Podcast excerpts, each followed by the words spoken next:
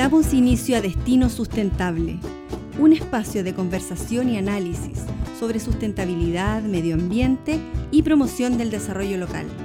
Abordaremos noticias e iniciativas que rescatan el valor del patrimonio cultural y natural de la región de los ríos. Desde el corazón de la selva patagónica, aquí comienza Destino Sustentable. Presenta Reserva Biológica Huilo Huilo. Conduce Manuel Pinotoro.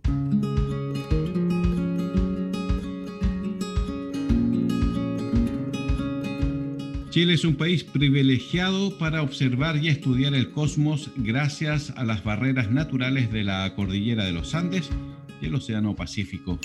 Esto impide la entrada de las nubes y entregan un alto porcentaje de noches despejadas durante todo el año.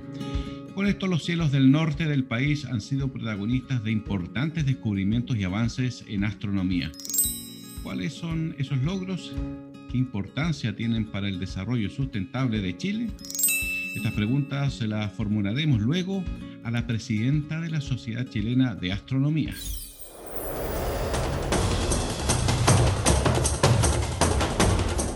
Ya estamos en línea con María Argudo Fernández, presidenta de la Sociedad Chilena de Astronomía. ¿Cómo está María? Hola, ¿qué tal Manuel? ¿Cómo estás? Muy bien, muchas gracias, muchas gracias por participar de esta conversación. María, además usted es doctora en astrofísica y profesora del Instituto de Física de la Universidad Católica de Valparaíso. ¿Qué motivaciones tuvo usted para iniciar una carrera fuera del planeta Tierra?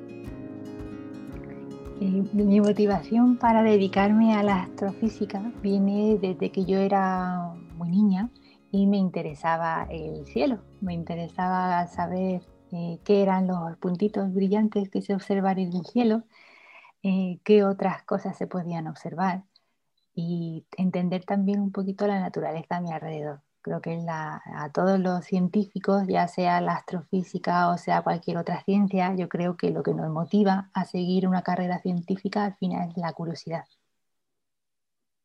La curiosidad como elemento fundamental, ¿verdad? Así es.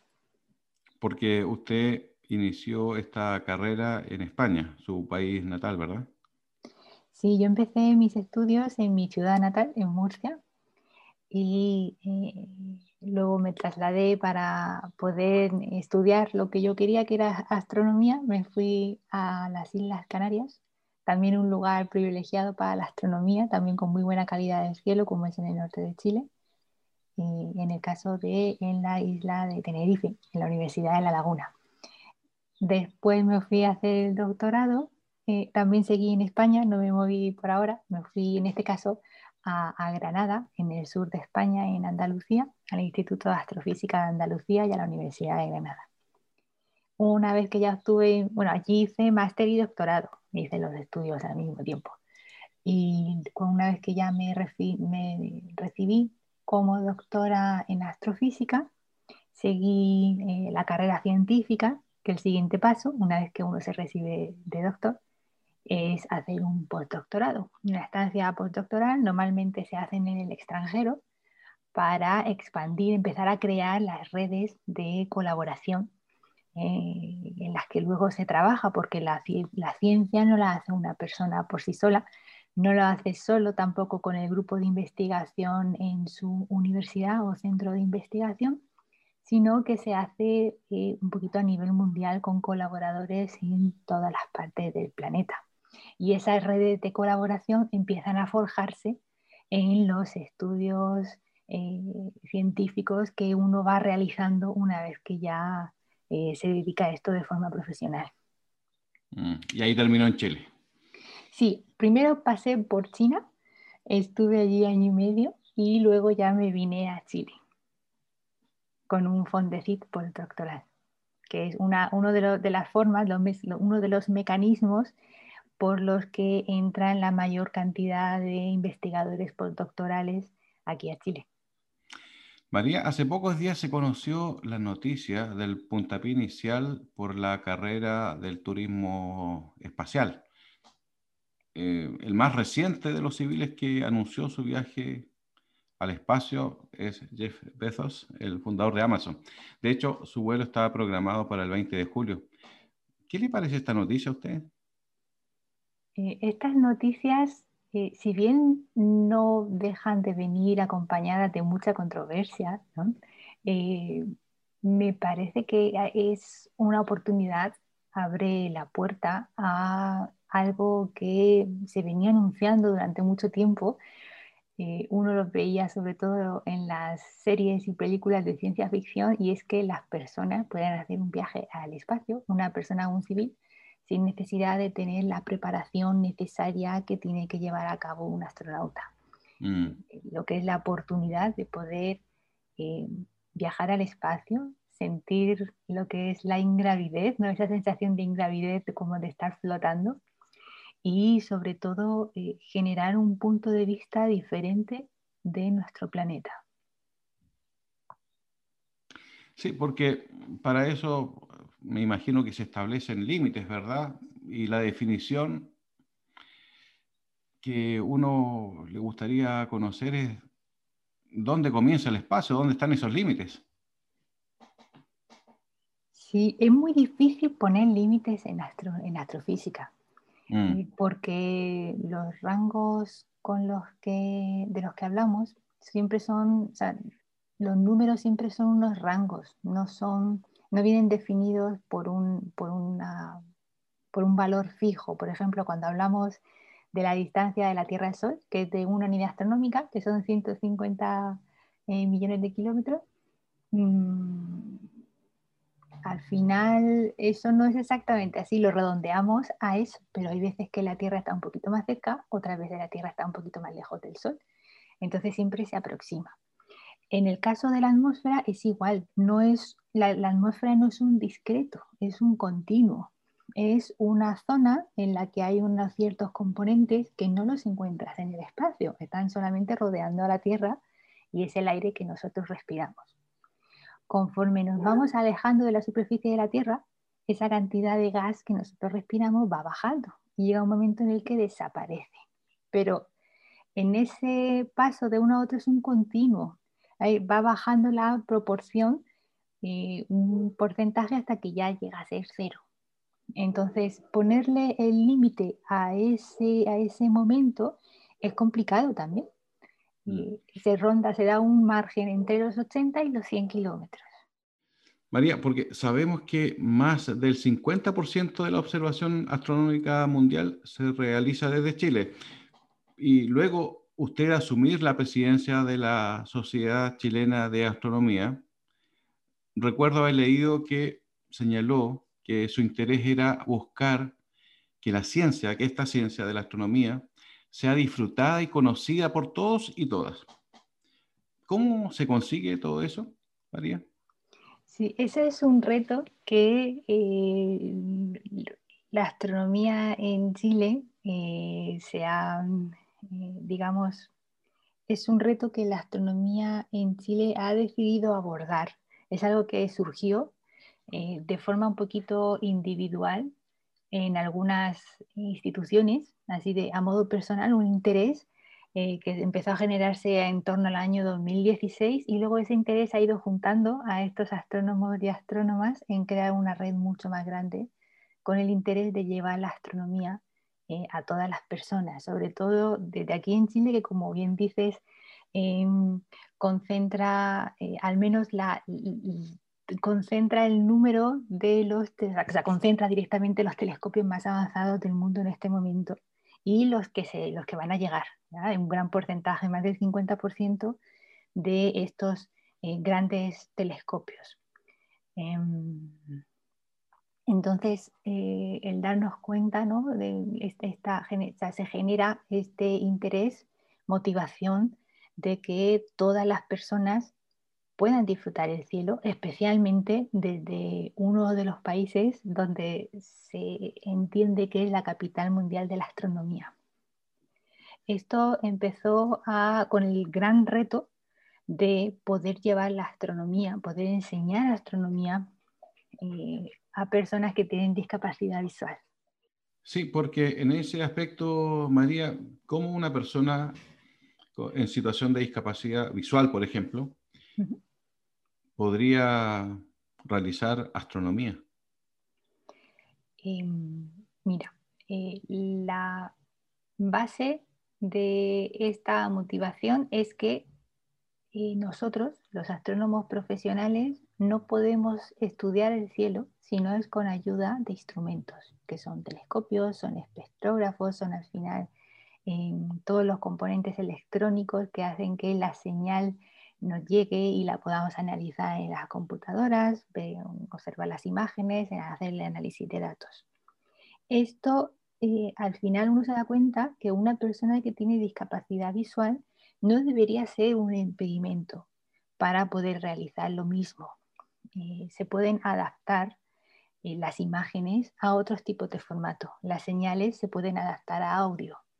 Las imágenes que nosotros vemos de los telescopios Ahora, gracias a tecnologías como por ejemplo la impresión en 3D, se puede trasladar a lo que son imágenes táctiles y que entonces una persona ciega, a partir del tacto, pueda distinguir eh, las diferentes estructuras eh, asociadas con la señal de una imagen electrón, de, o sea, una, imagen eh, digital que al final es lo que nosotros vemos. ¿no? Hay zonas donde hay más luz y menos luz, pues esto perfectamente se puede transformar en relieve. María, hoy cerca de 20 universidades que forman a los nuevos astrónomos y astrónomas a nivel nacional. Es el, el, dato que existe, ¿no es cierto? Se sabe también que la investigación científica chilena ha registrado un importante crecimiento en los últimos años, según lo decía usted al principio de esta conversación. ¿Qué tan relevante cree usted es que el 10% del tiempo de observación de telescopios internacionales está reservado a proyectos chilenos? ¿Qué importancia tiene para el desarrollo de la astronomía de nuestro país ese porcentaje? El porcentaje de tiempo asegurado de observación para los astrónomos y astrónomas trabajando en instituciones chilenas ha sido fundamental para el desarrollo de la astronomía en los últimos 20 años. Eh, desde que habían tres instituciones principales haciendo astronomía hasta las 21 que hay actualmente esto no solo ha venido acompañado por el acceso a tiempo chileno, porque eh, bueno, eh, este, 10 este porcentaje, 10% que parece mucho, eh, o, a lo mejor a algunos les parece poco, pero lo que está claro es que ya no es suficiente.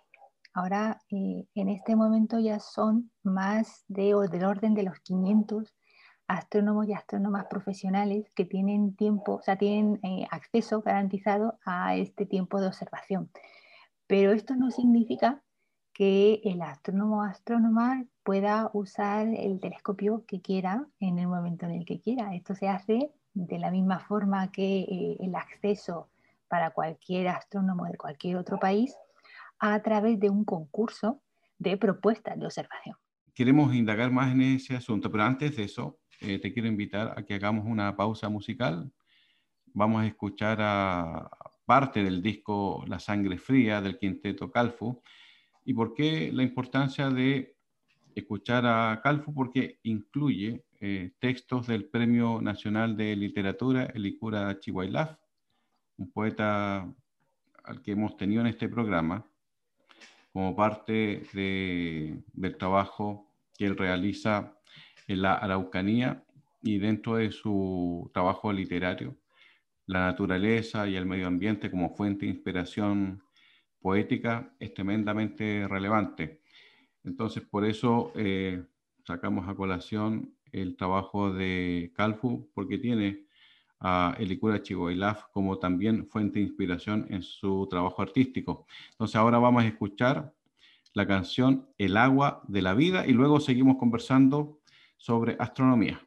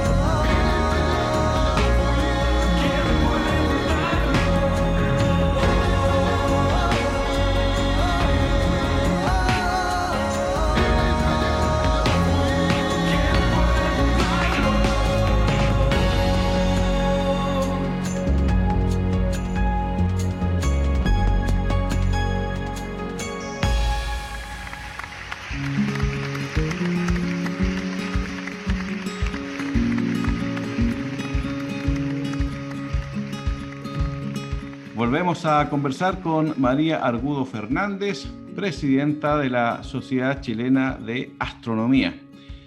María, eh, pensando en la pandemia, eh, me imagino que a tu trabajo, el trabajo de los astrónomos y astrónomas de Chile también está afectando en el, desarrollo normal de la actividad. Eh, ¿de qué manera, de qué forma tú y la astronomía chilena está enfrentando esta pandemia? Sí, es un tema, eh, está afectando en muchos sentidos. Bueno, ya primero partiendo de que tenemos que trabajar en casa eh, durante una crisis sanitaria que también nos tiene un poquito, es difícil concentrarse, ¿no? Estamos todos un poquito preocupados pero la, mm. astronomía en Chile está paralizada, la, observación. No, no, no está o sea, eh, algunos, algunos observatorios están trabajando, ah, digamos, en modo con el mínimo número de, observadores, siempre teniendo en cuenta todos los criterios eh, y, normativas establecidas desde el Ministerio de, de Sanidad, de Salud. Eh, dependiendo de, la zona en la, que se encuentran, ¿no? sobre todo en las, en las regiones y en las comunas que están en el norte de Chile, donde están los telescopios. Oye, María, eh, ¿qué falta para que Chile se convierta en la capital mundial de la astronomía, crees tú? Eh, A pesar de los pesares. Mira, le falta eh, inyección de eh, capital. O sea, hace falta más presupuesto para ciencia, en primer lugar.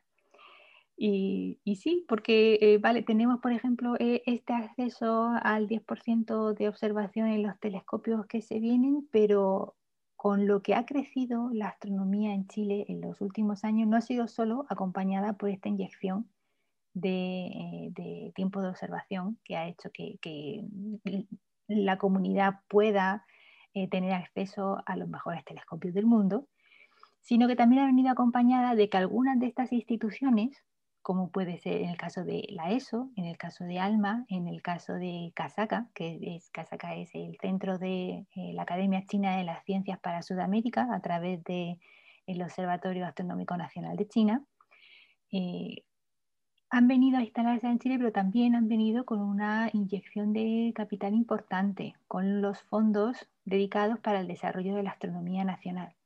Eso ha ayudado a poder eh, contratar nuevos profesores, contratar postdocs, poder tener eh, ayudas para estudiantes de posgrado, que eh, ha hecho, o sea, ha empujado mucho más el crecimiento de la astronomía. Entonces, ahora mismo la comunidad astronómica aquí en Chile está en un momento en el que tiene la capacidad suficiente para poder participar de igual con los nuevos observatorios y los proyectos que se vienen a, querer instalarse en Chile. Entonces, eh, ya no o sea, ya eh, estamos capacitados para no solamente ser los receptores de los grandes proyectos que se vienen, sino para participar en ellos de forma efectiva. Poder participar en las discusiones en, el, cuando se generan estas nuevas ideas de los nuevos proyectos. Nosotros también tenemos eh, ideas, proyectos que queremos hacer, eh, que podemos hacer en conjunto con estos socios internacionales. Eh, ayudar a desarrollar no solo la ciencia, sino también la tecnología. Empezar a eh, aportar en lo que son áreas como son la astroingeniería o la astroinformática. Ahora, sobre todo, cuando vamos a entrar en la era del Big Data, cuando entremos justamente en la era de los grandes telescopios, que, pasemos en, que pasamos ya del límite de los telescopios de más de 20 metros y la cantidad de información que se va a generar por noche de observación para luego eh, poder eh, tener la capacidad, desarrollar las herramientas para poder eh, tratar esa cantidad de volumen de datos.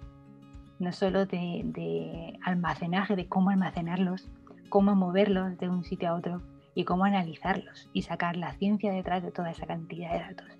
Entonces, tenemos las herramientas, tenemos la facultad de hacerlo. Comunidad astronómica científica nacional de muy alto nivel, gracias a esta inyección de capital y de tiempo de observación chileno. Entonces estamos en condiciones de poder dar un paso más y ser partícipes de todos estos grandes proyectos, no solo los receptores. Mucha suerte, María, con lo que se viene, ¿eh? por todo lo que tú señales. El desafío es bien grande, así que te quiero agradecer la oportunidad de haber conversado contigo en tu condición de presidenta de la Sociedad Chilena de Astronomía. Señalaste que hay otras áreas de trabajo, seguramente lo vamos a querer abordar en próximos programas. De momento me despido. María Algudo Fernández, presidenta de la Sociedad Chilena de Astronomía. Muchas gracias por la entrevista. muchísimas gracias a ti por el interés en tratar temas de astronomía son unos temas importantes acá en Chile, hay que sentirse orgulloso de todo lo que está haciendo la comunidad astronómica en Chile. Llega a su fin la presente edición de Destino Sustentable, un espacio de conversación y análisis sobre sustentabilidad, medio ambiente y promoción del desarrollo local. Nos encontramos pronto desde el corazón de la selva patagónica en un nuevo capítulo de Destino